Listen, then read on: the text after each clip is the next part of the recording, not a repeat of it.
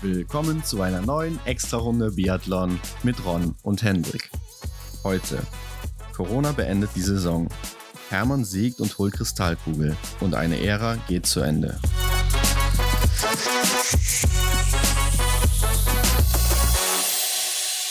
Plötzlich ist alles vorbei. Ja, Hendrik, die Saison ging ganz abrupt zu Ende. Verrückt. Hätte man eigentlich so vorher, glaube ich, gar nicht erwartet. Und die Ereignisse haben sich richtig überschlagen. Und wir sind zurück, berichten euch nochmal darüber. Hendrik, wie hast du das Ganze empfunden? Ja, unser Titel der heutigen Folge gibt eigentlich so ziemlich das wieder, äh, was im Moment Sache ist. Es ist alles vorbei. Der Weltcup wurde kurzfristig ähm, ja, abgebrochen, würde ich so sagen. Der letzte Austragungsort wurde gecancelt. Die momentane Lage lässt es halt nicht zu. Und es war überraschend, muss ich sagen. Ja, genau. Ich denke, bevor wir auf die Thematik eingehen, reden wir erst nochmal über die News, die es so chronologisch in der Woche gab. Wir hatten ja letzte Woche schon mal drüber geredet. Lukas Fratscher, der hat den IBU Cup gewonnen und durfte dafür jetzt in Kontiolahti starten, sollte er erst in Oslo starten. Das wäre mhm. ja nichts mehr geworden für ihn ist für Roman Rees reingekommen ins Team. Also Philipp Navrat auch gar nicht mehr dabei jetzt gewesen in dieser Saison. Schade. Simon Schemp auch weiterhin dabei gewesen. Mhm, Lukas hat ja durch seinen Sieg im IBU Cup dann auch die Qualifikation dafür, ne? Und, fand ich gut, dass man ihn da mal gesehen hat. Ja, klar, ich meine, äh, die Qualifikation hätte er so oder so, wenn die Trainer ihn mitnehmen, aber ja, durch die guten Leistungen und die schlechteren Leistungen von einigen anderen Athleten mhm. kann man ihn natürlich hier auch mal testen und beziehungsweise eine Chance geben. Ja. Und auch Stefanie Scherer hat nach guten Leistungen im IBU Cup ja eine Chance bekommen in Kontiolahti. Durfte für Franziska Hildebrand ran, für die mhm. die Saison jetzt beendet ist, vorzeitig. Und genau. ja, war auf jeden Fall auch verdient. Meiner Meinung nach haben wir auch schon mal öfters drüber geredet, dass, oder ich mir die Stefanie schon gerne vorher im Weltcup gewünscht hätte. Ja. Mhm. Ja. ja, und damit war unser Team Deutschland dann auch komplett für die Woche. Genau, so sind wir nach Kontiolahti gereist. Von Novo Mesto nach Kontiolahti in Finnland, also schon ein ganz Stück weiter in den Norden. Und äh, wo wir gerade noch bei Novo Mesto sind, Denise Herrmann, die hat im Sprint von Novo Mesto bei ihrer fehlerfreien Einlage einen neuen Rekord aufgestellt. Genau. Die war nämlich die schnellste Frau, die jemals einen Sprint gelaufen ist mit 18 Minuten 51. Mhm, genau, unter, unter 19, Sekunden, ach, 19 Minuten. Genau, ähm, ist damit auch äh, mit Tiril Eckhoff, die in Ruhpolding 18 Minuten 55 hatte, mhm. die äh, einzige Frau, also das sind die einzigen beiden Frauen, die jemals unter 19 Minuten in einem Sprint waren. Ja, bis jetzt mal sehen, wer da noch so dazukommt in den nächsten Jahren oder ob sich da überhaupt wer äh, mit einreiht, weil das ist schon, schon schnell gewesen, keine Frage. Ja, vor allen Dingen auch ein bisschen verwunderlich, da wir ja auch in der Vergangenheit schnelle Athletinnen hatten, wie zum Beispiel Magdalena Neuner oder auch Daya Domracheva oder Kaiser Meckerein mhm. natürlich auch. Ja. Die aber nicht irgendwie hier an diese Zeit rankamen. Mhm. Deshalb fraglich, was sich da jetzt so getan hat in den letzten Jahren. Vielleicht liegt es auch irgendwie am Wachs oder so. Ja, gut. Ähm, Grundstein dafür ist natürlich das fehlerfreie Schießen. Ja, klar. Und äh, ja, klar, die, die Technik hat sich natürlich etwas entwickelt und vielleicht liegt es tatsächlich auch an, am Material, an den Gegebenheiten vor Ort. Keine Frage ist, dass die äh, beiden Athletinnen Tiril und Denise auf jeden Fall super schnell in der Loipe sind oder auf der Loipe sind. Ja, und ja. dementsprechend äh, krasse Leistung. Ja, genau. Und dann auch noch beide Rekorde quasi in dieser Saison aufgestellt. Also Tiril Eckhoff war auch in dieser Saison in Ruppolding. Ja unter 19 Minuten geblieben. Von daher umso verwunderlicher. Und ja, jetzt wollen wir mal auf diese Thematik eingehen mit dem Coronavirus. Mhm. Denn wir hatten ja noch so ein bisschen Hoffnung am Anfang der Woche oder Mitte der Woche, dass das Ganze doch noch stattfinden könnte bis in Oslo zum Schluss. Genau. Da ja auch die Langläufer in Oslo gelaufen sind ohne Zuschauer die Woche mhm. davor. Ja. Und ja, es ging so Mittwoch los, ne? Ja, genau. Da ging es halt los mit den Absagen ne, von, den, von den Zuschauern und äh, dass die Events nur unter 500 Personen stattfinden durften. Ja, genau. Und äh, die IBU sollte dann eben ein Statement dazu verfassen, beziehungsweise wollte dazu noch eins abgeben, wie das dann in Norwegen aussieht, ob die da starten werden oder nicht. Mhm. Und ja, die Junioren-EM, die auch zeitgleich jetzt in Hochfilzen war, die hat schon mal alle ähm, Wettkämpfe vorgezogen, beziehungsweise die Sprints erstmal von Samstag auf Donnerstag. Mhm. Ähm, das Ganze wurde aber dann trotzdem nach den Sprints auch komplett abgesagt, abgebrochen, wie ja auch so viele andere Veranstaltungen. Ich meine, was wäre die Lösung gewesen, wenn jetzt äh, in, am Holmenkollen abgesagt wird? Man hätte vielleicht überlegen können, zwei Wochen in Kontiolahti mhm. zu machen. Das war ja, das stand ja auch noch ähm, mehr oder weniger aus, ne? diese Möglichkeit wahrzunehmen, ja. Ähm, in Kontiolahti halt einfach, ähm, ja, nochmal die Einzelrennen hm, zu machen, die dann in Oslo angestanden hätten. Aber da ist es halt nicht zu gekommen. Ja, am Donnerstag kam dann auch die Nachricht, dass äh, der Holmenkollen komplett abgesagt wird. Ne? Also dass die Athleten da nicht hinfliegen. Genau, und äh, ja, kurz vor dem Männersprint war das. Mhm. Auch kurz davor noch die Absage an die Zuschauer, weil äh, morgens wurde sogar noch auf Instagram von den Verantwortlichen in Kontiolahti gepostet, wie die Leute zum Stadion mhm. kommen mhm. und dann wirklich eine Stunde vor dem Männersprint wird den Leuten da abgesagt. Einige waren natürlich schon im Stadion, die wurden dann wieder rausgeführt. Ja. Natürlich bitter für die Leute, aber auf der anderen Seite ja, der Gesundheit wegen und so weiter natürlich nachvollziehbar. Ja, ja wobei ich glaube, das ist, fände ich als Zuschauer noch schlimmer, wenn du kommen kannst oder du kommst und ähm, dann wirst du wieder nach Hause geschickt. Also wenn, wenn von vornherein der Stand so ist, dass man gar nicht anreisen braucht, ne, äh, dann kann man es wenigstens ja. zu Hause noch verfolgen am Fernsehen. Aber wenn du dann unterwegs bist, wirst dann nach Hause geschickt und du bist ja, je nachdem, wo du halt dann dein Hotel oder deine Unterkunft hast, bist ja auch nicht innerhalb von 20 Minuten äh, vor einem Fernseher. Ja, und dementsprechend ja, umso ärgerlicher für wirklich eingefleischte Fans, die äh, jedes Rennen mitverfolgen möchten. Ja, es ist auch irgendwie so ein Problem gewesen von den Organisatoren, würde mhm. ich sagen, weil überall wurden Events mit Zuschauern abgesagt oder verboten und die Athleten haben halt äh, ja ohne Zuschauer mhm dann die Events vollbracht und nur Finnland bzw. Kontiolahti hat sich so ein bisschen dagegen gewehrt. Mhm. Von daher hätte man ja schon irgendwie davon ausgehen können, dass das in die Richtung kommt und den Leuten nicht so viel Hoffnung machen. Also ja. besonders ärgerlich natürlich für die ausländischen Zuschauer da, die da extra Urlaub nehmen, einreisen. Hotels buchen, äh, ja, die ganzen Flüge auf sich nehmen, Urlaub nehmen erstmal, ne? Genau. Das ist dann natürlich alles sehr ärgerlich für die. Mhm. Gut, aber dann nach dem Sprint der Herren war auch klar, Oslo ist ersatzlos abgesagt, sprich Kontiolahti springt nicht in der nächsten Woche ein für Oslo. Mhm, ja. Und damit war für uns auch erstmal klar, wir werden hier in Kontiolahti alle Entscheidungen haben bezüglich Gesamtweltcup. Mhm, genau, das. Und das ist dann natürlich auch ein kleiner Hammer, oder? Ja, auf jeden Fall. Die Sprintrennen die sind ja dann gelaufen und es stand dann nicht mal wirklich fest, ob die Verfolgung dann am Samstag noch stattfinden sollte. Hm, da wurde sich dann ja. auch noch fleißig beraten und besprochen. Ja, und letztendlich, ähm, meiner Meinung nach, zum Glück wurden die ähm, beiden letzten Einzelrennen dann oder von, von, ja, die letzten Einzelrennen von den Frauen und den Männern ja am Samstag noch ausgetragen. Ja, wie gesagt, meiner Meinung nach auch gut so, da es um, um wirklich äh, entscheidende Punkte noch ging, die es äh, ja, zu, zu holen gab. Ja, es, wir haben äh, viele Entscheidungen da gesehen. Ja, gerade auch, weil es da teilweise noch sowas von eng zuging. Ja, ja das werden wir natürlich gleich noch besprechen. Mhm. Ja, Staffel wurde dann Freitag nach dem Damensprint auch noch abgesagt. Ja, es insgesamt natürlich ein schwieriges Thema. Klar, die Staffeln, die sind vielleicht auch relativ unwichtig. Ja. Gerade in den Mixstaffeln, da werden ja oftmals nicht die besten Athleten an den Start gestellt. Mhm. Klar, jetzt hier als letztes Rennen, aber wir hätten wahrscheinlich schon nochmal die Besten gestartet. Ja. Aber es ist halt auch nicht wirklich ein Abschluss für ein, eine Weltcup-Saison. Ne? Da muss schon irgendwie ein Massenstart hin. Oder zumindest so eine Verfolgung, halt ein Einzelrennen. Und auf der anderen Seite hätte ich es auch nicht gut gefunden, wenn die Athleten den Sprint gelaufen wären, ja. mit dem Wissen, dass die Verfolgung stattfindet und nachträglich wird dann eben gesagt, nee Leute, die Verfolgung findet nicht statt. Mhm. Gerade für die, die dann eben vorne liegen oder noch einige Plätze gut machen wollen, ist das ja einfach mental dann auch so ein Schlag, ne? Mhm. Weil du bist nicht darauf eingestellt, dass es jetzt vorbei ist und denkst, du hast noch eine Chance nach dem oder mit dem Verfolger. Mhm. Plötzlich wäre es einfach vorbei gewesen. Zum Glück haben sie sich dagegen entschieden und Denise Herrmann die ja den Sprint gewonnen hat, wie wir gleich sehen werden. Aus deutscher Sicht sehr schön. Hat ja auch na, eben nachher im Interview gesagt, dass äh, sie die Verfolgung auf jeden Fall gerne laufen würden, ja.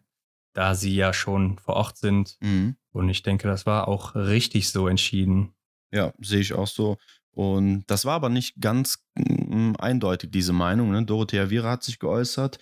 ähm, nach Genau. dem Sprint, dass, dass sie es eigentlich nicht so, oder wie, wie hat sie gesagt, dass, dass sie, ja, dass die Athleten nicht gefragt werden, was, also dass die Athleten nicht mit einbezogen werden, dass sie nicht gefragt werden, ob sie laufen möchten oder nicht. Und, und so nach dem Motto, das wird einfach äh, über unseren Kopf hinweg entschieden. Ja, also die waren sich auch nicht wirklich einig. Ja, sie hatte ja auch schon im Sprint und dann auch im Verfolger auf ihrem Gewehr eine Aufschrift, alles wird gut. Mhm. In Italienisch, klar, Italien ist natürlich schwer betroffen vom Coronavirus. Ja, Äh, einige Zungen behaupten natürlich auch, dass sie vielleicht, weil die ihr auch ein bisschen die Luft ausging und Tyrell Eckhoff natürlich stark zurückkam, Mhm. nicht mehr unbedingt laufen wollte. Ja, es wurde ja sehr, sehr eng und Okay. vielleicht hatte sie ja so ein bisschen Angst um ihr gelbes Trikot. Ja, um die große Kugel, ne? Ja, das kann sein. Ja. Also es war ja bis zum Schluss dann tatsächlich im Verfolger wirklich spannend. Tiril hatte tatsächlich die Chance, ihr die große Kugel noch wegzunehmen, aber auch Denise Herrmann hätte noch die Möglichkeit gehabt. Ja, klar, dann denkst du natürlich als Athlet wahrscheinlich, ja, gut. Jetzt habe ich die Kugel sicher, wenn wir noch ein Rennen machen, ne, dann vielleicht nicht mehr. Ja, keine Ahnung. Also Ja, wie gesagt, also jetzt einfach die ganze Saison abzusagen, ohne das vorher zu wissen, ist schon bitter, glaube ich, Ja. für die Athleten, gerade die dann eben so eng da ja, mit drin sind. Und ich würde sagen, dann gehen wir auch direkt mal auf die Rennen ein. Das Thema haben wir jetzt ausführlich besprochen, glaube ich. ja, sehe ich auch so. Und ja, beschäftigt ja auch die komplette Sportwelt momentan. Mhm. Von daher, Sprint Herren, Donnerstag war das erste Rennen. Und einer, der hat sich da gar keine Blöße gegeben. Johannes Dingesbö marschiert da sowas von locker mal wieder durch. Ja. Ja, da war kein Kraut gewachsen an dem Tag, oder Hendrik? Genau, Platz 1 für Johannes. Ich hatte es ja auch schon fast so äh, erwartet, ne, dass er mit einem super großen Abstand, Vorsprung, ja, ins Ziel kommt und sich damit auf jeden Fall schon mal den Sprint sichert und eine super Ausgangslage im Verfolger hat. Ja, so ist es dann tatsächlich gekommen. Aber Martin Foucault, der Verfolger von ihm dann da in dem Fall, auf Platz 2 mit 21 Sekunden Rückstand und Emilien Jacquelin auf Platz 3. Ja, Martin Foucault auch fehlerfrei geblieben, Mhm. äh, Emilien Jacquelin auch. Also generell, hier wurde ein neuer Genau. Rekord aufgestellt unter den Top 16 sind nur zwei Leute, die einen Fehler haben. Ja, das war Benny Doll mit einem Fehler. Ja, Und- und, Antonin Gugona. Genau. Also durch die Bank eigentlich super wenig Fehler geschossen an dem Tag. Ja, war auch kaum Wind da, Mhm. ne? aber das ist schon echt ein extrem gutes Ergebnis hier gewesen. Ja. Das sieht man wirklich selten. Martin Foucault noch mit einer sehr starken Schlussrunde. Läuferisch auch der zweitschnellste gewesen hinter Mhm. Johannes Dingesbö und der drittschnellste war unser Benny Doll, nur 29,8 Sekunden hinter Johannes. Ja. Also mit äh, null Fehlern wäre er vorne mit dabei gewesen. Ja, schade. Weil er auch, wenn wir mal gerade auf die Schießstandzeiten gucken, Emilien Jacquelin war der schnellste Mhm. und Benedikt Doll nur 0,1 Sekunde dahinter, also fast zeitgleich. Ja. Benedikt Doll hier also quasi mit Emilien Jacquelin der schnellste am Schießstand an dem Tag. Mhm. Also da hätte er einiges rausholen können, wenn wir jetzt auch mal von seinen 34 Sekunden circa 20, 23 abziehen. Ja, dann ist er Zweiter, ne?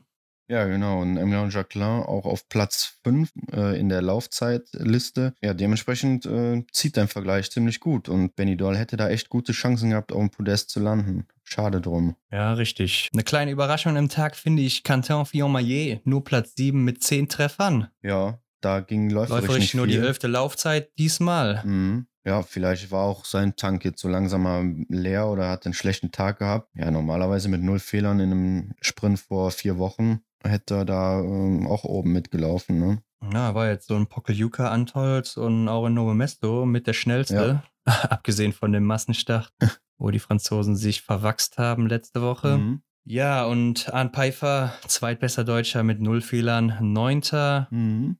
Ja, leider läuferisch nicht so gut unterwegs gewesen, nur 15. Laufzeit. Ja. 56,6 Sekunden schon zurück. Also schade für den Arndt. Mhm. Ja, und dann kam lange nichts bei den Deutschen. Johannes Kühn auf Platz 21, zwei Fehler. Ja, war auch Ja. nicht, war auch, ja gut, zehnte Laufzeit hatte er, der Johannes. Ja, ist okay, aber ich denke, da ist auch mehr drin Mhm. für ihn, ne? Ja, Und zwei Fehler, klar. Gerade- Ist hier zu viel, gerade bei dem Feld, das so gut schießt. Ja. Dann Philipp Horn, sehe ich, hat die siebte Laufzeit, aber Mhm. am Schießstand ging beim Philipp gar nichts. Der ist 55. geworden mit vier Fehlern. ja, das zieht sich bei ihm so echt durchs äh, dritte Trimester. Ne? Das ist echt schade für Philipp. Ja, das äh, im Schießstand hat er einfach nicht mehr das nötige Quäntchen Glück oder wie man das auch nennen möchte gehabt. Ja, keine Ahnung, was da los war. 55. Ich glaube, es waren sogar vier Fehler liegen, kann das sein? Ja, ich glaube, er ist ziemlich äh, schlecht gestartet, ne? ja, Ja. ins Rennen. Mhm. Ja, dann ist der Tag natürlich auch schon gelaufen. Trotzdem umso besser dann noch die Laufzeit, dass man noch so durchzieht bis zum Ende. Genau. Simon Schemp auf Platz 45 mit zwei Fehlern und direkt dahinter der IBU-Sieger Lukas Fratscher, 46. mit einem Fehler. Die beiden sind natürlich dann schon zwei Minuten zurück. Ja, beide läuferig nicht gut unterwegs gewesen.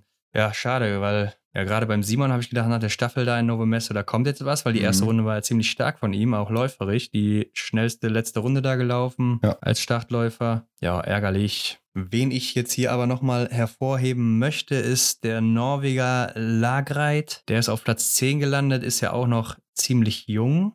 Ja, er wurde auch als äh, Newcomer mehr oder weniger betitelt, oder? Ja, ist ein junger Norweger, ist 23 Jahre alt, war ja letzte Woche in Novo Mesto das erste Mal dabei, ist da im Sprint 13. geworden mit 10 Treffern, im Massenstart mit 19 Treffern, 15. Also Mhm. wirklich gut unterwegs. Und hier in Kontiolahti hat er auch im Sprint und Verfolgung alles getroffen, 10. und 11. geworden, können wir schon mal vorwegnehmen. Mhm. Also ich glaube, der Mann, da sollte man mal ein Auge drauf werfen. Ja.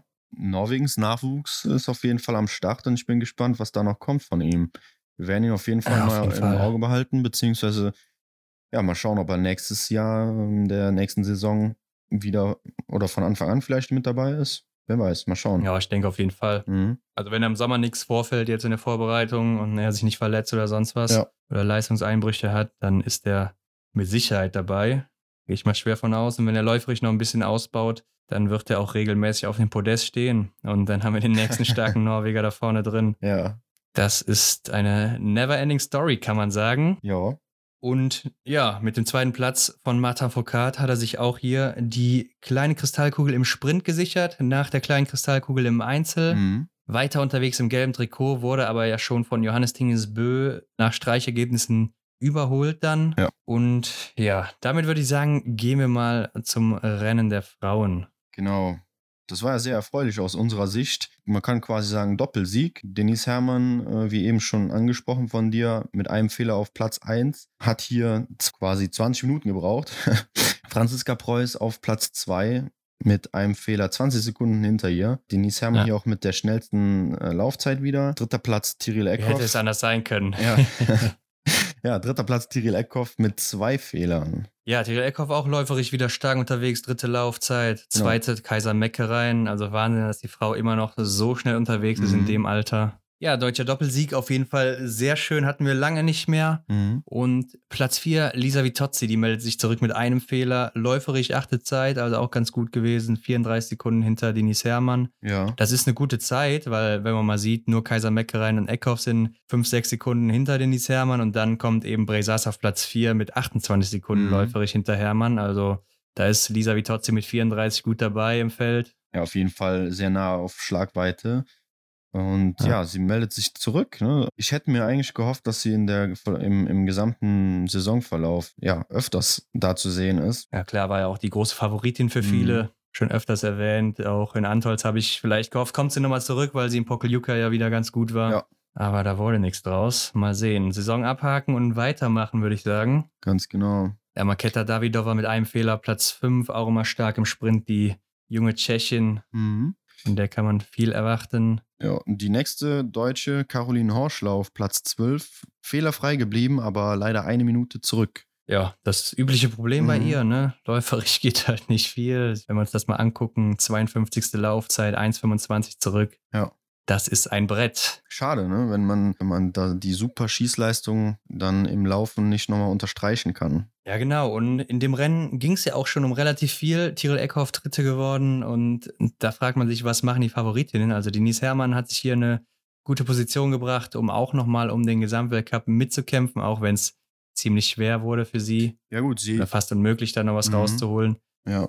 Aber was haben denn die anderen Favoritinnen gemacht, Hendrik? Ja, du willst auf Dorothea Viera hinaus und die finden wir erst auf Platz 19 mit drei Fehlern. Puh, das, äh, da hat sie echt die Tür richtig weit aufgemacht. Gerade weil Tyrell Eckhoff halt auch Drittplatzierte im Sprint war. Eieiei, das wurde auf jeden Fall spannend im Verfolger. Ja, am Schießstand geht halt momentan nicht viel bei Dorothea Viera. Mhm. Und Kaiser Meckereien auch auf Platz 18 direkt vor ihr, auch mit drei Fehlern. Und hier sieht man mal wieder, Kaiser Meckereien, die zweitschnellste Laufzeit, nur fünf Sekunden hinter Denise Herrmann. Ja. Dorothea Viera 43 Sekunden hinter Denise Herrmann läuferig. Mhm. Und trotzdem ist sie äh, im Sprint, im Gesamtergebnis nur zwei Sekunden hinter Kaiser Mecke rein. Also da sieht man einfach wieder, was die Schießzeiten ausmachen. Ja. Ah, dass das eben viel Gewicht hat. Aber neben Dorothea Vera gab es noch eine weitere Verliererin an dem Tag. Und zwar Hanna Oeberg. Ja, da muss man im Tableau erstmal ein bisschen scrollen hier. Und die findet man auf Platz 28, hat sich echt vier Fehler einge eingebaut. Puh,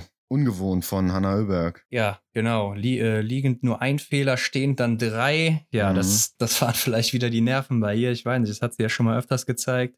Ja. Dass sie in brenzligen Situationen stehend dann einiges vergibt, plötzlich, obwohl sie ja eine der sichersten oder besten Schützinnen im Feld ist, würde ich sagen. Mhm. Und auf jeden Fall auch eine der schnellsten Schützinnen.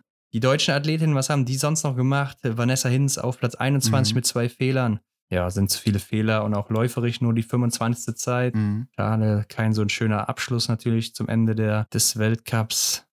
Ja, Stefanie Scherer auf Platz Genau. 62 mit drei Fehlern. Hm, Gut, brauchen wir eigentlich nicht weiter drauf einzugehen.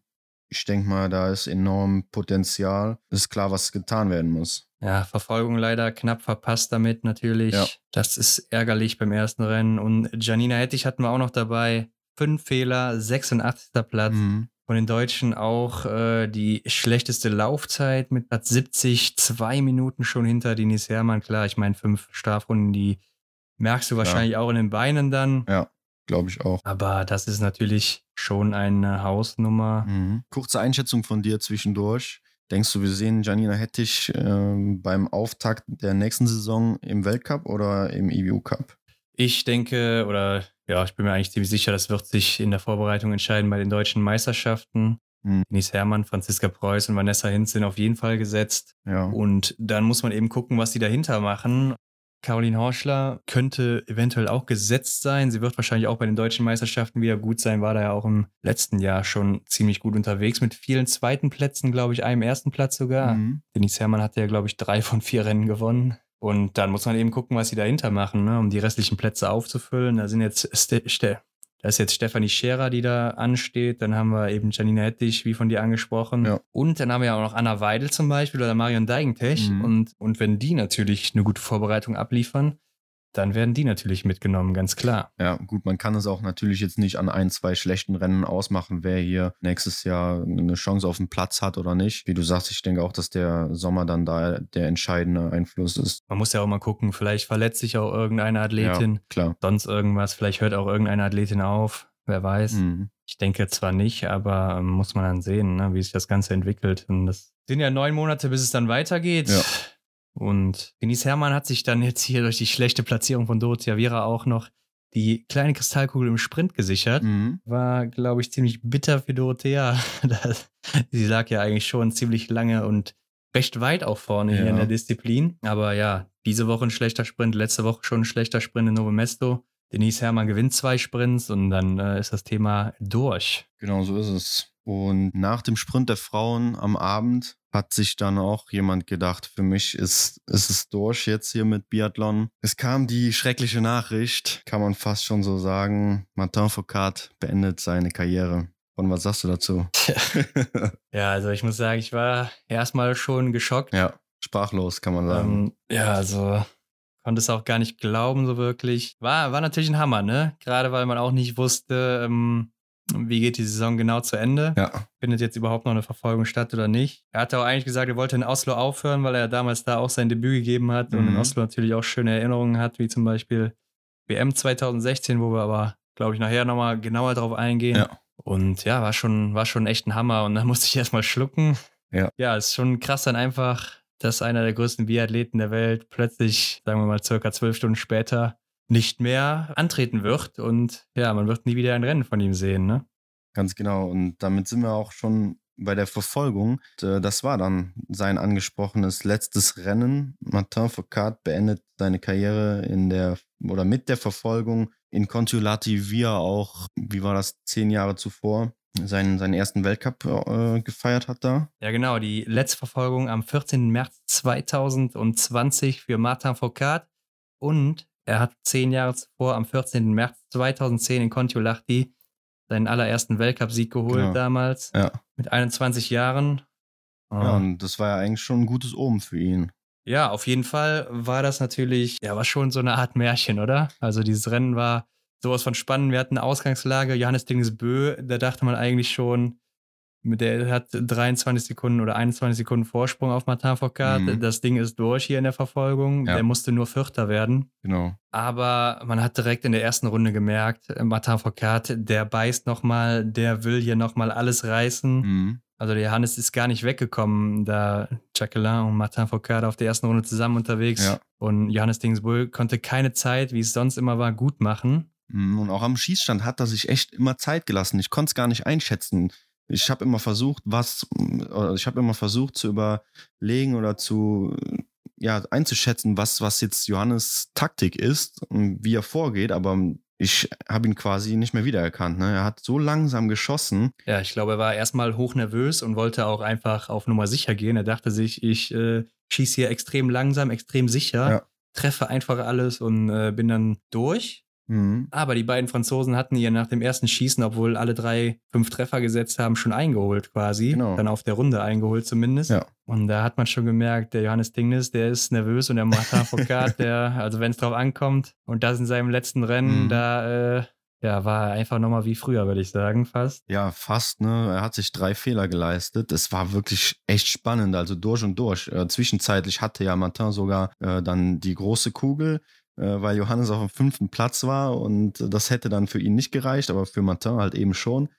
Und äh, ich habe auch ehrlich gesagt gar nicht so viel von dem Rennen, von dem, von dem anderen Rennen so mitbekommen, äh, von den restlichen Athleten, weil man war halt einfach nur so fokussiert auf, auf die beiden. Ne? Wer macht jetzt da das Rennen, wer ist wo? Und wie sieht es dann halt eventuell am Ende aus? Ne? Und das war wirklich echt spannend. Ja, genau. Janis Tingesbö dann ja auch mit drei Fehlern beim ersten Stehen schießen. Ja, das, das, da haben natürlich wahrscheinlich alle gedacht, oh je, was ist denn jetzt hier los? Kennen wir gar nicht. Ja, und dann kam das letzte Schießen und Matafokat leistet sich zwei Fehler mhm. beim letzten Schießen. Ich glaube, man hat auch gesehen im Fernseher, er hat da einmal schlucken müssen. Mhm. Man hat es im Hals gesehen. Also ich glaube, er hat sich da auch gedacht, so, ja, Letzt, das ist jetzt hier mein Schießen. letztes Schießen ja. meiner Karriere. Ja. War schon irgendwie ein emotionaler Moment, fand ich. Ja, wer weiß, was in ihm vorgegangen ist. Schade, dass wir nicht unter seine Brille äh, gucken konnten.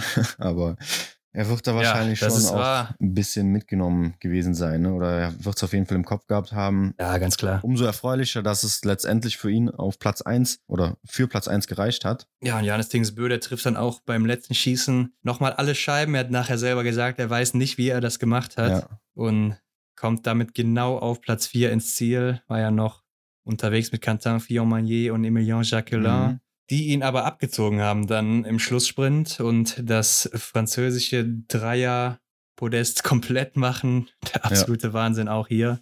Ja, ja. und Janis Dingesbö vor An Pfeiffer, der der beste Deutsche mhm. ist mit zwei Fehlern, holt sich hier tatsächlich mit zwei Punkten Vorsprung den Gesamtweltcup. Ja, das ist äh, Wahnsinn. Ne? Das gab es auch jetzt in den letzten Jahren nicht so häufig. Ne? Das ist ja, das gab es äh, quasi äh, die letzten die letzten neun Jahre nicht. Ne? ja. Also seit Martin Foucault angefangen hat zu gewinnen, mhm. gab es das nicht mehr. Ja. Und Janis Dingsbö hat es ja letzte, letzte Saison auch äh, unangefochten durchgesetzt. Mhm. War schon lange vorher Sieger. Ja. Ja. Und hier geht halt eine große Karriere zu Ende. Auf jeden Fall. Mit einem Sieg, so mhm. an demselben Datum, am selben Ort, wo er seinen ersten Sieg geholt hat, holte seinen 79. Weltcupsieg. Ja, und auch in, dem, in demselben Einzelrennen, ne? Genau, auch in der Verfolgung. Ja. War ja auch immer so eigentlich sein großes Rennen, würde ich sagen, bis äh, in diesem Jahr, wo es eher so vielleicht, ja, der Sprint war, ne? Mhm. Oder das, das ist das Einzel vielleicht auch eher. Ja. Ja, und Johannes Dingsböde hätte auch ruhig mal beim ersten Liegenschießen noch Pech haben können. Da äh, hatte er den ersten Schuss, hat er ganz knapp an den Rand gesetzt und die Scheibe fiel nur ganz langsam um. Ja. Also, ja, ein bisschen Glück war. Das hätte es sein können. Genau wer weiß, wie das dann gelaufen wäre. Ne? Und mit einem Fehler mehr, ja, wäre dann vielleicht auch sogar Arndt noch vor ihm gewesen. Ja, und dann äh, hätte Martin wohl äh, die Sensation sozusagen komplett machen können. Ne? Hätte sich seinen achten Titel geholt. Ja, aber gut, es war nicht so, aber trotzdem hat er wahrscheinlich ein super schönes Abschlussrennen gehabt mit seinen zwei Teamkollegen auf dem Podest ich denke mal, schöner kann man eigentlich gar nicht gehen, oder? Ja, auf jeden Fall, klar. Wenn Johannes Dingsbö jetzt schlechter als Vierter geworden wäre und er den äh, Gesamtweltcup geholt hätte, nochmal zum Abschluss, das wäre natürlich das perfekte ja, Sportmärchen gewesen. Ne? Mhm. Logisch. Aber ja, nichtsdestotrotz war das nochmal wirklich auch ein Rennen, wie man den alten Martin Foucault kannte. Ja. Ähm, man sieht auch laufzeitmäßig, er ist jetzt hier 19 Sekunden hinter Johannes Dingsböde, der mal wieder der schnellste war. Mhm. Aber wenn man mal guckt, der hatte auf der letzten Runde circa 22 Sekunden Vorsprung und ist ja dann ins Ziel getrudelt. Ja. Wenn man da mal irgendwie diese 20 Sekunden abzieht, dann war er mit Johannes Dingsbö an dem Tag auch der schnellste, also wie in alten Zeiten. Und ja, allein die ersten zwei Runden, wie er da mit Jacqueline an Johannes Dingsbö rangelaufen ist, Mhm. fand ich einfach wieder mal atemberaubend. die Hügel nochmal zum letzten Mal hochgesprungen, wie man ihn kennt. Ja. Und nachahmlich. Also, das hat man eigentlich nie so gesehen bei anderen Athleten, dass einer so weggesprungen ist in den Anstiegen. Ne? Mhm. Ja, und das ist jetzt weg. Ja, und die Verfolgungskugel hat sich Emilien Jacquelin durch seinen dritten Platz gesichert. Mhm. Also großer Erfolg auch für ihn. Ja, auf jeden Fall. Ne? Nach seinem, nach seinem WM-Erfolg und ähm, jetzt auch noch eine, eine kleine Kristallkugel mit nach Frankreich zu nehmen, ich denke mal, es war für ihn auch eine sehr erfolgreiche Saison. Ja. Wo finden wir unsere anderen deutschen Jungs? Benedikt Doll auf Platz Ja. 19 abgerutscht. Er ist ja im Sprint Sechster geworden mit sechs Fehlern. Da muss man nicht viel zu sagen, Mhm. glaube ich. Vor ihm Taje Bö mit fünf Fehlern, 18. Ja. Also auch von Platz 5 auf 18 zurückgefallen. Die beiden, die konnten da zusammenlaufen anscheinend. Mhm. Dann hatten wir Johannes Kühn von Platz 21 auf 28 zurückgefallen mit sieben Fehlern. Ja. Das ist ein Brett. Also Ja. man, man sieht schon, es wurden ja auffällig schon ein paar mehr Fehler geschossen hier und da. Äh, Ja. ist mit äh, seinem Kollegen Legreit als ja fast einzigster, ne? Ähm, zumindest. Bönziger auf jeden Fall auch der Tagesbeste hier mit 20 Treffern. Hatte die beste Zeit vor Alexander Loginov, der der zweitbeste so. an dem Tag ist. Ja. Also in der isolierten Zeit im Verfolger. Und der drittbeste an dem Tag war tatsächlich Lukas Hofer. Mhm. Lukas Hofer findet man aber auf Platz 10 erst. Ja, es wurden Ja. allgemein auch viele Fehler geschossen hier in dem. ja, genau, was ich sagen Verfolger. wollte. Äh, der Norweger Björntegard und äh, sein Teamkollege Legreit null Fehler geschossen, die man oben so mitfindet und sonst halt ziemlich viele Fehler, ja. Johannes Kühn aber trotz seiner sieben Fehler die fünf beste Laufzeit. Also das war wieder gut bei ihm. Mhm. Aber klar, sieben Fehler, das ist, naja, müssen wir nicht drüber reden. Simon Schemp, 43. Vier Fehler. Philipp Horn mit sechs Fehlern, 45. Jo. Da kannst du natürlich nichts holen. Lukas Fratscher ist sogar 54. mit zehn Fehlern und damit Mhm. letzter geworden Ja. an einem heutigen Tag, da sechs Leute nicht gestartet sind, beziehungsweise fünf Mhm. Leute nicht gestartet. Das war der Österreicher Felix Leitner und Komatz, die natürlich früher nach Hause geflogen sind. Und Finello, der Schweizer, hat das Rennen nicht beendet. Mhm. Ja, bei Lukas Fratscher kann man auch sagen, der hatte auch irgendwas im Diopter, glaube ich, Schnee drin und hat sich da noch versucht, das Diopter frei zu pusten. Wer weiß, Ja. dann hat er natürlich viele, äh, viel Zeit verloren und dann auch noch wahrscheinlich nicht durchs klare Diopter geschossen oder gezielt, vielmehr gesagt, und schlechten Tag. Keine Ahnung. Da kommt halt dann wahrscheinlich alles irgendwie so zusammen. Ja, ich denke, ähm, vielleicht ist er gestürzt oder sonst was. Ja, gut, das habe ich jetzt nicht so mitgekriegt. Hm. Nee, aber ich denke Ja. mal, weil Schnee in seinem Diopter Ja, war und ja. es hat eigentlich nicht so sehr geschneit. Ja. Und da kam schon ordentlich was raus. Und Mhm. bei zehn Fehlern denke ich schon, dass da irgendwas passiert ist, an der Waffe irgendwie sich was verstellt hat. Ja. Deshalb, ja, und dann wurde die Tür zugemacht im Biathlon oder generell im Wintersport. Das war das letzte Rennen in dieser Wintersportsaison generell, der Verfolger der Damen. Und Julia Simon holte ihren ersten Weltcupsieg vor Selina Gasparin aus der Schweiz. Ja. Und auf Platz drei Lisa Vitozzi mal wieder. Mhm. Keine Favoritin vorne mit dabei. Merkwürdiges Bild, Ja. ungewohntes Bild, ne? aber auch mal schön zu sehen. Gerade für die ähm, eine der Gasparin-Schwestern freut es mich, da oben mal mit drin zu stehen. Und klar, äh, Julia Simon äh, mit ihrem ersten Weltcup-Sieg ist auch was Feines. Ja, ist ja auch eine ganz gute, Mhm. ne? Wir werden auch gleich sehen, im Gesamtweltcup, da hat sie sich auch ganz gut angestellt in dieser Saison. Ja. Ja, ich denke, von der können wir in den nächsten Jahren auch noch einiges erwarten. Aber Mhm. vor diesem Rennen hat eine weitere große Biathlon-Legende, kann man jetzt schon sagen, ihre Karriereende verkündet. Und zwar auch wirklich eine Stunde vor dem Rennen circa. Ja, es war sehr knapp. Mhm. Kaiser Meckereinen hört auf. Ja, die alte Dame des Biathlons kann man schon fast sagen. Es ist ja schon ewig dabei. Also seitdem ich im Biathlon-Sport denke, kenne ich diesen Namen oder sehe ich diesen Namen. Und Ja. wie alt ist sie? 37? Nee, ist sie schon 37? Ja, Kaiser Meckereien im Januar ja 37 geworden. Mhm. Ihr letzter Weltcup-Sieg auch im Januar geholt in Oberhof. Ja. Haben wir sogar noch live gesehen Mhm. im Massenstart. Ja, äh, was kann man sagen? Ist natürlich klar, einer der größten Namen im Biathlon, dreimal den Gesamtweltcup geholt. Ja. Nur Magdalena Vosberg hat mehr Gesamtweltcup-Siege eingefahren in ihrer Karriere. Mhm. Also da geht eine ganz große Frau im Biathlon und wie du schon sagtest, die war immer oben mit dabei. Ne? Ja. Hat sich vieles natürlich am Schießstand vermasselt, aber läuferisch war sie immer eine der besten und ist auch immer noch eine der besten. Hat sie da an dem Tag auch wieder bewiesen, ähm, war die schnellste. Mhm. Genau, war hier nochmal die schnellste zum Abschluss. Also, so wie man sie kennt, vier Fehler leider geschossen. Ja. Wäre vielleicht eventuell noch Platz zwei drin gewesen. Also mit einem Fehler weniger auf jeden Fall. Mhm. Aber ja, da war die Kraft vielleicht dann doch nicht mehr so groß. Ist dann auch nach dem Rennen in Tränen ausgebrochen. Ja, sie hat viele Emotionen gezeigt, aber das fand ich auch schön anzusehen. Also, Ja, kann man auch nachvollziehen, Genau. ne? wenn man so lange dabei ist, so die ganzen Leute kennt und mhm. ja, irgendwann ist Schluss. Klar, muss jeder dran denken. Bei der Laufzeit, die sie hier Woche für Woche abliefert, da könnte man sagen, ja, komm, bleibt doch noch was. machen ja noch ein Jahr länger. Da kannst du noch locker mitlaufen. Ja. Aber klar, die Schießzeiten sind nicht mehr so toll bei ihr. Mhm. Und auch die Schießergebnisse. Vielleicht hat das auch was mit dem Alter zu tun, dass man da ein bisschen schwächer agiert Ja. oder nicht mehr so reaktionsschnell ist. Ne? Hm. Ja, Die erste die Deutsche. nächste Deutsche, Genau. Franziska Preuß, ist von Platz 2 auf 9 zurückgefallen mit fünf Fehlern. Auch hier wieder allgemein sehr viele Fehler geschossen. Mhm. Und hinter Franziska Preuß, da sieht man die erste große Favoritin, Tiril Eckhoff, die hier ja die besten Karten hatte auf den Gesamtweltcup-Sieg. Und zwischenzeitlich war sie sogar Gesamtweltcup-Siegerin. Ja? Sie war so platziert, dass sie beim letzten Schießen alles in der Hand hatte. Ja, sie war ja auf Platz 1, Mhm. wenn ich das richtig in Erinnerung habe, und hat dann vier Fehler geschossen. Ja. Stimmt das? Oder erzähle ich jetzt Blödsinn? Sie hat auf jeden Waren es drei Fehler oder vier? Mhm, Sie hat auf jeden Fall einige ähm, Scheiben stehen lassen. Ob es zwei oder äh, ob es drei oder vier waren, ich weiß es jetzt auch so detailliert nicht mehr. Aber ja, Dorothea Vera auf Platz 11 mit fünf Fehlern. Also sie hat es irgendwie auch nicht richtig hingekriegt an dem Tag. Ja, aber man muss natürlich sagen, Tiril Eckhoff hatte natürlich die, eine, die beste Ausgangslage. Ja, Klar, die keine war auf. Platz 3, Dorothea Viera auf Platz 19. Sie hätte einfach nur da vorne irgendwo sich einpendeln müssen. Ja, Dann wäre das Ding gegessen gewesen. Mhm. Dorothea Viera, die hätte sich erstmal nach vorne arbeiten müssen. Ja, da waren vielleicht dann die Oh, Nerven wei, im. Spiel oder der Wind war zu stark. mhm. Aber das war ihre große Chance, endlich den Gesamtweltcup nach Norwegen zu holen. Nach Tora Berger mal wieder. ja, Und ja, hat sie hier leider nicht hinbekommen. genau. Ja, und Ja, aus deutscher Sicht hatten wir eigentlich eine nicht so erfreuliche Nachricht. Denise Herrmann von Platz 1 auf Platz 16 zurückgefallen mit acht Fehlern.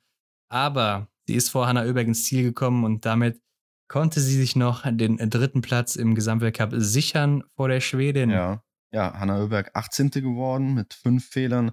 Ja, und ähm, das hatte ich, glaube ich, auch in der ganz anfangs, wo wir unsere Favoriten der, Saison mal aufgestellt hatten. Das haben wir ihr beide nicht zugetraut, oder? Ich bin mir gar nicht mehr sicher, aber ich glaube, da gucken wir einfach auch in der nächsten Folge Genau, nochmal drauf, wir wie wir das da getippt hatten und wie das jetzt ausgegangen Genau, wir ist. schauen uns das nächste Woche nochmal zusammen an. Wir hatten auf jeden Fall beide Denise Herrmann in den Top 5 oder Top 4, glaube ich sogar. Aber da gucken wir dann Mhm. nächste Woche nochmal drauf, wenn wir unseren großen Saisonabschluss machen. Genau. Ja, Vanessa Hinz, die nächste Deutsche, Platz 23 mit drei Fehlern. Zwei Plätze verschlechtert. Genau. Caroline Horscher mit drei Fehlern.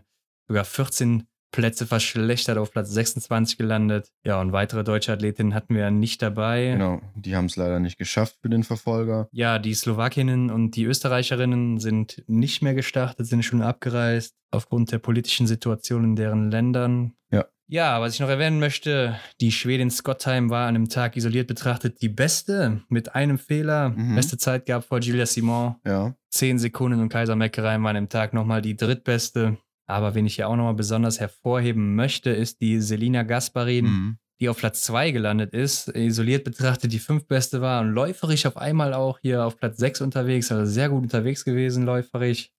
Ja. Starkes Rennen von ihr. Mhm. Auch klar, vier Fehler ist viel, allgemein wurde schlecht geschossen, aber von Platz 10 auf Platz 2 damit vorgearbeitet, auch schnell geschossen. Ja. ist mal wieder ein Lebenszeichen von ihr, nachdem man lange nichts von ihr gesehen hat. Ja, genau. In der Staffel waren sie ja immer stark und ich glaube auch im Gesamtklassement Klassement dann Dritte, ne? Die, die Schweizer Staffel. Ja, sie war auch schon mal vor einigen Jahren ganz gut unterwegs in den Einzelrennen. Aber ähm, ja. Ja. die letzten Jahre kam da nicht mehr so viel. Mhm. Ich glaube, sie ist auch zwischendurch einmal oder zweimal Mutter geworden. Also Ja, zwei Kinder hat sie. das wirft einen natürlich auch mal wieder zurück. Dann Mhm. muss man auch erstmal wieder zurückkommen. Deshalb hier umso eindrucksvoller Platz zwei Ja, und Lisa Vitozzi, die war an dem Wochenende von den Punkten her betrachtet die beste Frau. Mhm. 91 Punkte gesammelt, Gilles Simon 90 Punkte. Ja, zu Recht haben wir sie dann auch auf unserem Instagram-Kanal ähm, zur Woman of the Week gekrönt. Ja, verdient auf jeden Fall. Und damit hatte sich dann jetzt auch alles entschieden. Das war das letzte Rennen der aktuellen Saison 2019, 2020. Und dann gucken wir nochmal gerade in den Gesamtweltcup rein. Ja, wir haben schon erwähnt, Johannes Dingsbö hat ihn geholt vor Martin Foucault mit zwei Punkten Vorsprung. Ja, selten war es so knapp. Wir haben es eben schon erwähnt. Äh, oder du hast mich mehr oder weniger korrigiert. Ja, zwei Punkte, das ist ja quasi gar nichts, ne? Ja, ist halt auch die Sache mit den Streichergebnissen. Korrekt. Punkte hat Martin Foucault natürlich am meisten geholt, weil er Ja. mehr Rennen gelaufen ist. Aber durch die zwei Streichergebnisse kriegt er auch die meisten Punkte abgezogen, da er die ganze Saison ja am besten platziert war. Ja. Ja, die Regel macht irgendwie gar keinen Sinn. Aber Ja, je mehr man darüber nachdenkt, desto mehr hinterfragt man das halt. Und äh, es Ja. ist irgendwo, ich weiß nicht, irgendwie ist es blöd. Also, ja, genau. ja. Ich denke, da sollte die IBU nochmal drüber nachdenken oder sich ein anderes System überlegen, Mhm. was vielleicht auch dann leistungsgerecht bewertet. Na Ja. gut. Platz 3, Fion Maillet, ja, jetzt am Ende ziemlich abgeschlagen, muss man sagen, mit doch schon fast 70 Punkten Rückstand, 68, wenn ich richtig gerechnet habe, jetzt im Kopf. Mhm. Tajebö dahinter auch eine große Lücke, schon 103 Punkte auf Platz 4 gelandet. Ja. Und äh, Emilien Jacquelin holt sich hier den fünften Platz vor seinem Landsmann Simon Detieu. Und damit haben wir unter den Top 6 vier Franzosen, zwei Norweger. Ja, und das zeigt einfach mal, was Frankreich alleine für eine Macht ist momentan Mhm. im Biathlon. Ja, das haben sie auch im, jetzt im Laufe des Winters eindrucksvoll bewiesen. An der WM haben sie die Staffel geholt, ja, viele Medaillen geholt und kann man so, ja, oder man braucht sich nicht wundern, ne? wenn man die Saison ver verfolgt hat, ist das eigentlich nur das Ergebnis, äh, was Ja, wobei, wenn kommt. wir jetzt mal in die Nationenwertung kurz springen, da hat nämlich Norwegen vor Frankreich gewonnen mit Okay. 8.192 Punkten. Frankreich hat ja nur 7.885. Platz 3 hier übrigens Deutschland. Mhm. Wei weißt du, wie das gewertet wird? Also wie die Punkte zustande kommen? Ja, da werden dann alle Punkte von jedem Athleten zusammengezählt. Es zählen aber nur Sprints und Okay. Staffeln und Einzelrennen. Also Verfolger und Massenstart zählen dann nicht mit rein. Ja. Ja, daran wird es Ja. dann wahrscheinlich auch liegen, dass Norwegen hier gewonnen hat. Ähm, weil ich denke, in den Massenstarts und Verfolgern hatte Frankreich schon meistens so die Überhand. Ja. Aber gut, Platz 7 Alexander Loginov, der umstrittene Weltmeister von Antolz im Sprint. Und auf Platz 8 haben wir den ersten Deutschen und das ist Benedikt Doll. Mhm. Ja, gar nicht so schlecht, aber ja, wäre vielleicht noch was drin gewesen, oder? Ich weiß es nicht. Ja, ich habe ihm mehr zugetraut. Ne? Das sehen wir wahrscheinlich auch nächste Woche nochmal besser im Vergleich. Schade. Er hat halt irgendwie zu große Schwankungen in seiner Leistung Mhm. oder gerade am Schießstand. Weil ich denke, so ein Simon Detieu, also da ist so ein Benedikt Doll schon ein bisschen besser einzuschätzen, aber Simon Detieu ist halt relativ Ja. sicher am Schießstand und dann dadurch eben oben immer mit dabei. Ja. Und ja, dann wird der hier halt eben Sechster oder auch Tajebö. Da würde ich auch sagen, dass der Benedikt Doll an einem guten Tag auf jeden Fall besser Mhm. ist als Tajebö, auch wenn Tajebö einen guten Tag hat. Aber eben auch am Schießstand, ne? Der Schießstand, das ist einfach das Wichtige. Das muss im Biathlon passen. Und wenn da schon mal so grobe Schnitzer drin sind, dann wirft sich Ja. das sehr weit zurück. Ja, ich denke auch bei Tajebö war es halt auch die Konstanz, die er irgendwie aufbringen konnte. Und das war halt beim Benny das ein oder andere Mal nicht so der Ja, Fall. genau. Ja, Tajebö auch für seine Verhältnisse nochmal eine starke Saison hier abgeliefert, Mhm. wie ich finde. Hat hier doch über seinen Erwartungen am Schießstand agiert, wie Ja. ich finde. Der junge Johannes Dahle, dem ich eine rosige Zukunft voraussage, Platz Mhm. 9 vor seinem Landsmann äh, Wettle Sjostad Christiansen auf Platz 10 und damit ist die Top 10 komplett. Platz 11 ist Arndt Pfeiffer als zweitbester Deutscher leider nicht äh, reingerutscht da mehr. Mhm. Johannes Kühn auf Platz 13. Genau, Johannes Kühn auf Platz 13 und Philipp Horn auf Platz 18 gelandet am Ende. Jawohl. Ja, ich denke, Philipp Horn, der wird sich dann nächstes Jahr beziehungsweise in der nächsten Saison noch weiter vorkämpfen. ja, auf jeden Fall. Also kann ich mir nicht, nicht vorstellen. Philipp Navrat, Platz 38, war nicht häufig dabei, aber dafür immerhin Platz 38. Hat ja eigentlich durchweg gute Ergebnisse Mhm. Ja. abgeliefert. Ja gut, das Ergebnis von Simon Schemp auf Platz 41 braucht man auch nicht zu sehr zu werten. War ja auch sehr Ja. selten dabei. Bin mal gespannt, wie er zurückkommt, ob er zurückkommt oder ob er es Martin Foucault gleich macht, aber ich kann mir nicht vorstellen, dass er so abtreten will. Nee, kann ich mir auch nicht vorstellen. Also ich denke und hoffe, dass Simon jetzt wieder einen schönen Sommer hat und sich da wieder schön ranarbeiten kann und dass man ihn auf jeden Fall nächstes Jahr, nächste Saison schön im oberen Drittel beziehungsweise unter den Top 10 auf jeden Fall immer mit dabei sieht. Aber der Weg dahin ist wahrscheinlich noch eine ganze äh, Spur.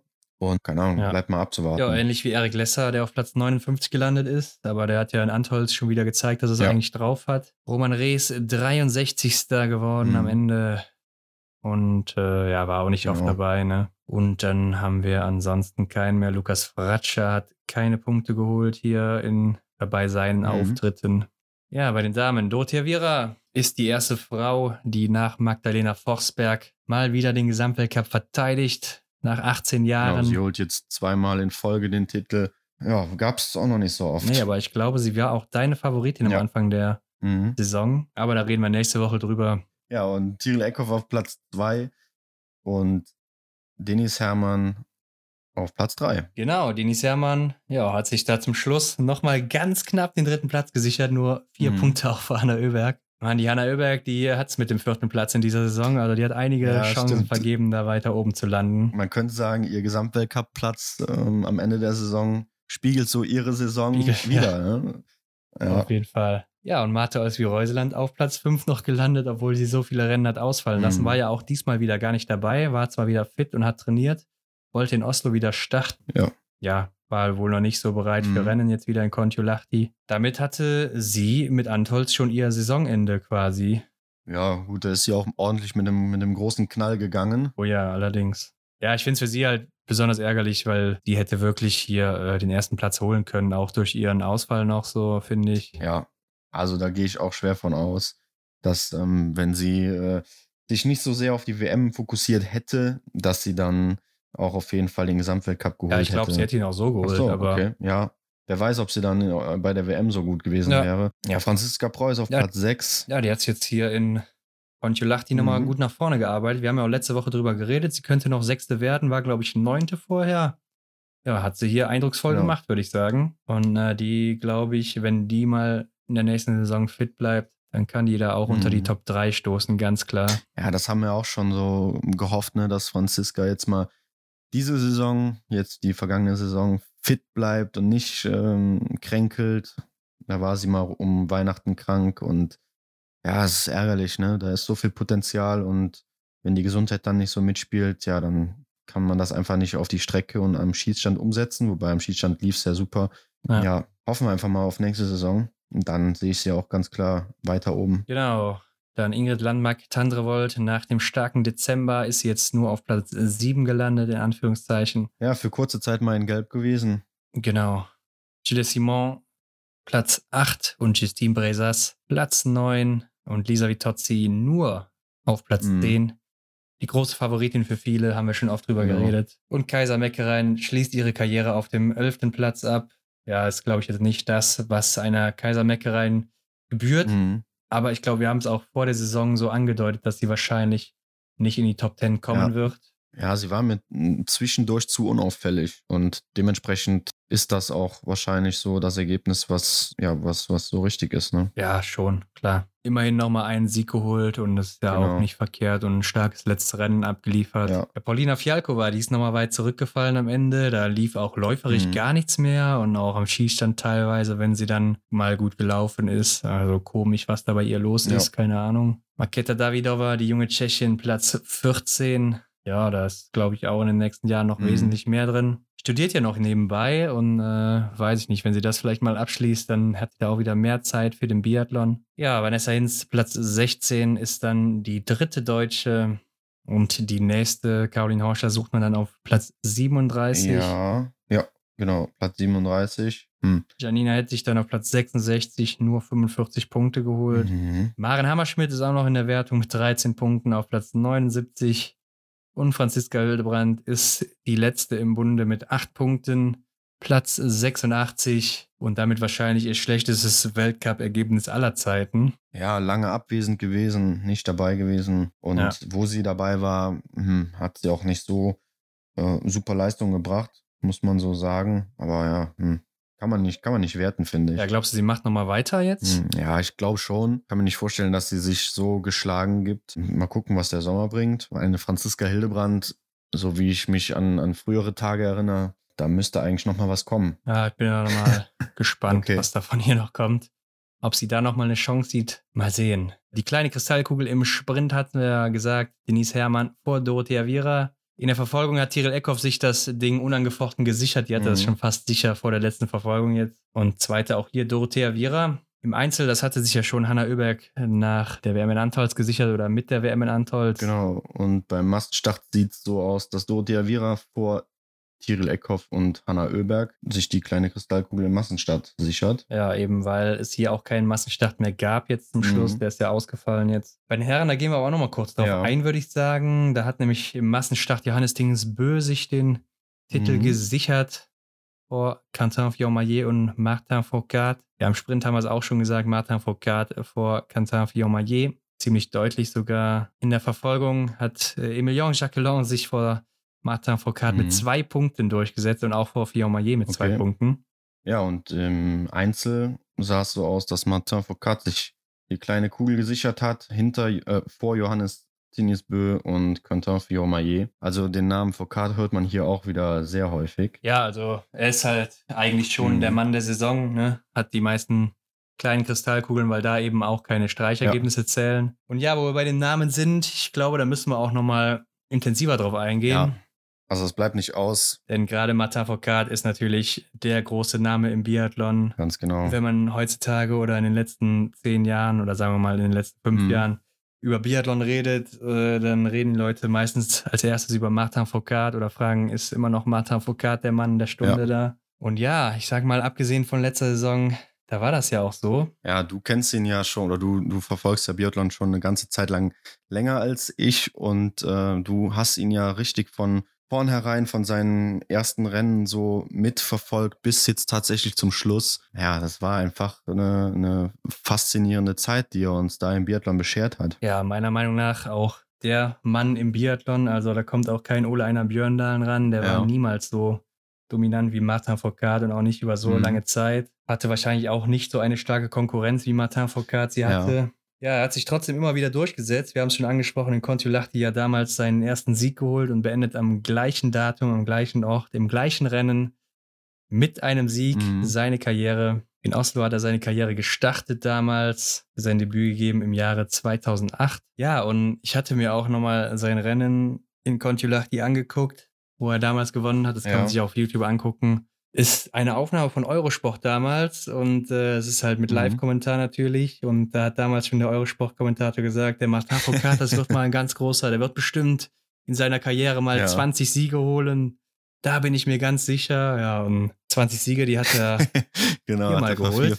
Ja. Also wer hätte gedacht, dass er so die Maßstäbe nach oben reißt. Ja, was war denn eigentlich so dein größter Moment von Martin Foucault oder was verbindest du so mit dem Namen? Ja gut, ich denke mal, das auf einen Moment, auf eine Situation äh, runterzubrechen, ist, schafft keiner, glaube ich. Also was, woran ich mich immer zurückerinnere, wenn ich den Namen höre, ist halt so einfach immer seine, seine Art und Weise, wie er ganz vorne mit den äh, anderen Athleten taktiert hat, gespielt hat, mehr oder weniger schon, ne?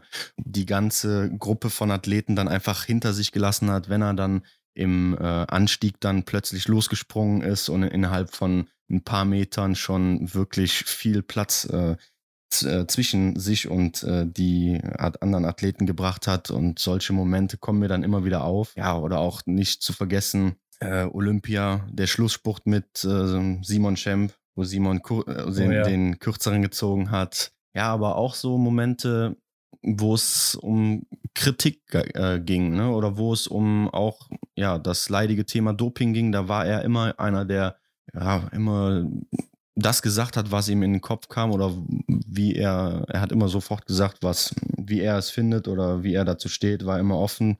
Und ähm, ja, das ist einfach ein Sportsmann durch und durch gewesen. Auch wie er sich jetzt in, das ist mir vor allem in den letzten in der letzten Zeit, in den letzten zwei, drei Jahren aufgefallen, ja, dass er wirklich Sportsmann durch und durch ist so und auch neben dem Sport halt einfach, äh, ja, als, wie kann man dazu sagen, ein, ja, als, als Sportler einfach gereift ist, ne, und auch neben dem, neben der Loipe halt auch, äh, ja, einfach ein Athlet war. Ja, kann ich auf jeden mhm. Fall nachvollziehen. Ganz klar. Biathlon verliert hier auf jeden Fall ja. eine große Persönlichkeit und ähm, ich habe da immer bei ihm im Kopf die großen Duelle am Anfang seiner ja, ich sag mal, seiner Dominanz, die großen Duelle ja. mit Emil Hektes Svensson, wo wir wirklich viele Duelle am Schießstand gesehen haben und dann auch auf der letzten Runde bis zur Ziellinie Das waren somit die größten Rennen, an die man sich aus der Zeit erinnert. Natürlich dann auch die Duelle mit Simon Schemp oder Anton mhm. Schipulin, du hast schon angesprochen, Pyeongchang ja. 2018, wo er dann ähm, ja, gegen Simon Schemp knapp gewinnt, im Massenstart doch noch seine Goldmedaille holt, nachdem er vier Jahre zuvor gegen Emil Hector Svensson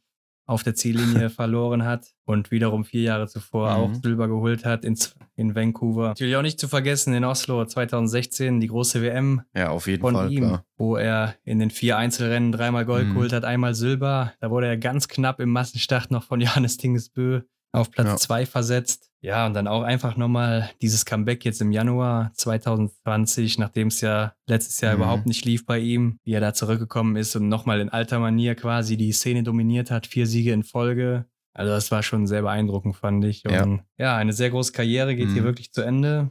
Ich denke, da werden wir viel vermissen. Ich denke, Johannes Dingesbö hat jetzt erstmal ein bisschen Luft die nächsten ein, zwei Saisons vielleicht. Ja, kann ich mir auch vorstellen. Und äh, mhm. äh, ja, was hältst du davon, dass er jetzt schon sag mal, schon mit 31 seine Karriere beendet und auch, würde sagen, für jeden relativ überraschend momentan, da er doch noch in ziemlich guter Form mhm. ist. Was, was hältst du davon? Ja, gut. Es macht halt einfach Spaß, ihn laufen zu sehen und äh, ihn am Start zu sehen.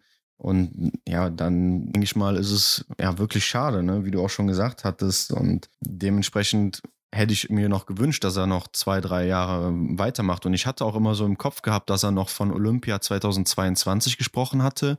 Und dementsprechend war die Benachrichtigung halt jetzt auch ähm, mega überraschend für mich. Also ich finde, äh, er wird wahrscheinlich auch natürlich seine Gründe dafür haben. Er konzentriert sich jetzt wahrscheinlich auch auf, auf die Familie. Und ja, gut, man, man soll halt auch immer gehen oder aufhören, wenn es am schönsten ist, sagt man ja immer keine Ahnung, also ich kann mir auch auf jeden Fall vorstellen, dass er den Ole Einer Björndalen in der ähm, ewigen Gesamtweltcup-Liste oder wie man es ausdrücken möchte, auf jeden Fall noch die Rekorde geknackt hätte, ihn da eingeholt hätte. Ja, von daher wäre da auf jeden Fall noch Potenzial gewesen, so wie ich das jetzt beurteilen kann. Und extrem schade halt. Ja, auf jeden Fall. Er hatte 2018 schon mal gesagt, nach Olympia oder um die Olympiazeit, dass er eventuell nach Antols 2020 mm. für nichts garantieren kann mm. oder aufhören wird. Ja, und er hat ja auch gesagt jetzt, dass er sich äh, nach der WM darüber im Klaren war, dass er jetzt aufhören möchte. Genau, nach dem Sieg in der Staffel war es für ihn, für ihn eigentlich klar, hat er im Interview gesagt. Es ist ein guter Zeitpunkt. Ich weiß nicht, ob es der richtige ist. Ähm, ja. Aber ich denke, wie du schon sagst, man sollte aufhören, solange man noch erfolgreich ist. Die Saison war auch wieder sehr stark. Er hat die Messlatte gerade im Schießen nochmal sehr hoch gelegt. Also er hat mhm. noch nie mhm. liegend so viel getroffen. 95% Trefferquote. Ja. Insgesamt 92%. Also das ist der absolute Wahnsinn, wie der Mann hier geschossen hat in dieser Saison, muss man so sagen. Ja. Klar, läuferisch war er jetzt nicht mehr der, den man kannte, aber äh, immer noch oben mit dabei. Ne? Mhm. Ganz klar. Ja, er war nicht mehr so auffällig was meine eben angesprochenen Attacken und so angeht. Die waren nicht mehr so auffällig, fand ich, so wie früher. Mhm. Ähm, aber ja, von der Laufzeit her und so war er auf jeden Fall immer oben mit dabei. Oder ja, wenn er dann aus seinem Loch, ähm, in dem er kurze Zeit oder längere Zeit für einige Wochen, Monate steckte, da rausgekommen ja. ist, dann war er auf jeden Fall oben mit dabei, läuferisch. Und, ja. ja, er hat ja auch gesagt, nach äh, Pyeongchang hätte er mhm. eigentlich schon aufhören können, da hat er eigentlich so alles nochmal geholt. Seinen siebten Gesamtweltcup-Sieg, die drei Goldmedaillen bei mhm. Olympia. Und das wäre eigentlich auch schon ein schöner Abschied gewesen. Aber dann hat er sich nochmal entschieden, weiterzumachen. Und dann nach der letzten Saison, die ja nicht gut lief, hat er gesagt, mhm. muss er mhm. sich nochmal beweisen, dass er es doch drauf hat. Das wäre so seine letzte große Mission gewesen. Das hat er jetzt gezeigt, hat er gemacht. Ja, ja und jetzt will er die Bühne freigeben für die jüngeren mhm. Athleten. Ja. Und ja, ich denke, es ist auch besser, als dann abzutreten, wenn du nicht mehr so erfolgreich bist oder stell dir vor, Martin Foucault hätte jetzt ein, mhm. zwei schlechte Jahre, dann wäre er nicht zufrieden gewesen, ja. ganz klar. Kennen ihn ja, da wäre er deprimiert gewesen. Ne? Und mhm. so, denke ich, hat er einen perfekten Abschluss gehabt, auch nochmal mit einem Sieg abgetreten. Was gibt's Schöneres quasi? Ja. ja. Ist halt schade, dass wir nie wirklich so Foucault in seiner Primetime gegen äh, Johannes Dingesbö ja. gesehen haben, ne? wo beide in ihrer Hochzeit mhm. waren. Das wäre jetzt wirklich nochmal so was gewesen. Da haben sie sich um zwei, drei Jahre verpasst, ja, leider. ja. Aber gut, so ist das eben im Sport. Und äh, ist natürlich auch schade gewesen, dass er jetzt keine Zuschauer da hatte vor Ort und sich nicht feiern lassen konnte. Ja, das stelle ich mir auch gerade für Kaiser Meckereien halt extrem blöd vor. Beim Ja. Heimweltcup. Aber ich bin auf jeden Fall froh, die beiden, jetzt wo ich Kaiser Meckereien schon angesprochen habe, äh, nochmal live gesehen zu haben in Oberhof. Wir waren ja live dabei, schon mal erwähnt gehabt. Ja, war auch für mich ein Highlight, ne? Auf jeden Fall Martin Foucault mal live in Aktion zu sehen, nicht vor, vom Fernsehen, sondern von der Tribüne aus. Ja, ähnlich Kaiser Meckereien Ja. war schon ein Erlebnis. Ja, auf jeden Fall. War nochmal schön. Und Kaiser Meckereien, ja auch eine der großen Biathleten, wir haben es schon angesprochen. Die Frau hat drei Gesamtweltcup-Siege geholt Mhm. und äh, immer oben mit dabei gewesen. Ich denke auch, weil jeder, der sich für Biathlon interessiert, kennt Kaiser Meckereien. Genau. Und ja, bei ihr habe ich immer so im Kopf diese meistens die letzten Runden von ihr, wo sie wirklich nochmal alles rausgeholt hat und dann teilweise unzählige Plätze gut gemacht hat. Ja. Gerade bei ihrem letzten Gesamtweltcup-Sieg, wann war es denn? Weiß nicht, 2018 oder 2017, wo Mhm. sie da auf der letzten Runde noch gegen Kusmina den Titel klar gemacht hat, wo sie ganz knapp auseinanderlagen auch im Mhm. Massenstart. Also das war, das sind so Momente, wo, wenn ich an Kaiser Meckereien denke, Ja. ne? dieses unfassbare Laufvermögen, dieser Kampfeswille, also wirklich eine Maschine auf der Strecke. Ja. Ja, das geht mir ähnlich. Da denke ich immer oft zurück, dass sie halt, ja, wirklich, wie du sagst, eine der schnellsten äh, Athletinnen war. Oder halt, wenn, wenn man den Namen gehört hat oder wenn ich ihn höre, dann denke ich immer so, ja, eine, eine, die in der Loipe richtig, richtig schnell ist. Und ja, hat man ja auch bis jetzt, bis zum letzten Rennen gesehen, dass sie es ist oder war. Ja, unglaublich, mit 37 Genau. noch so schnell zu laufen. Das kann man einfach echt immer nur wiederholen. Ja, und damit würde ich sagen, sind wir auch erstmal durch mit unserem Programm. Geht's nächste Woche weiter? Ja, ich würde sagen, nächste Woche nehmen wir uns mal unsere äh, Einschätzungen für die Saison vor und vergleichen die mit den Endresultaten. Ja, schauen wir mal, wo wir da lagen. Vielleicht ja, gehen wir auf das eine oder andere, was gut, was schlecht gelaufen ist, nochmal drauf ein. Reflektieren einfach nochmal die äh, vergangene Saison jetzt und ja, betreiben einfach ein bisschen Biathlon-Konversation. Ja, genau, das würde ich auch so sagen. Damit ist die Folge für heute zu Ende und hat uns gefreut, dass ihr wieder eingeschaltet habt und uns zuhört. Und ich würde sagen, dann sehen wir uns nächste Woche wieder mit dem großen Saisonrückblick 2019-20 und bis dann. Jawohl, bis dahin. Ciao. Das war's wieder mit der extra Runde Biathlon für diese Woche. Wenn euch das Ganze gefallen hat, dann lasst uns doch eine Bewertung da, folgt uns, um keine Episode zu verpassen und teilt den Podcast auch mit euren Freunden. Für weitere Informationen rund um den Biathlon-Weltcup schaut auf unserem Instagram-Kanal vorbei. Link dazu ist in der Beschreibung. Vielen Dank und bis nächste Woche.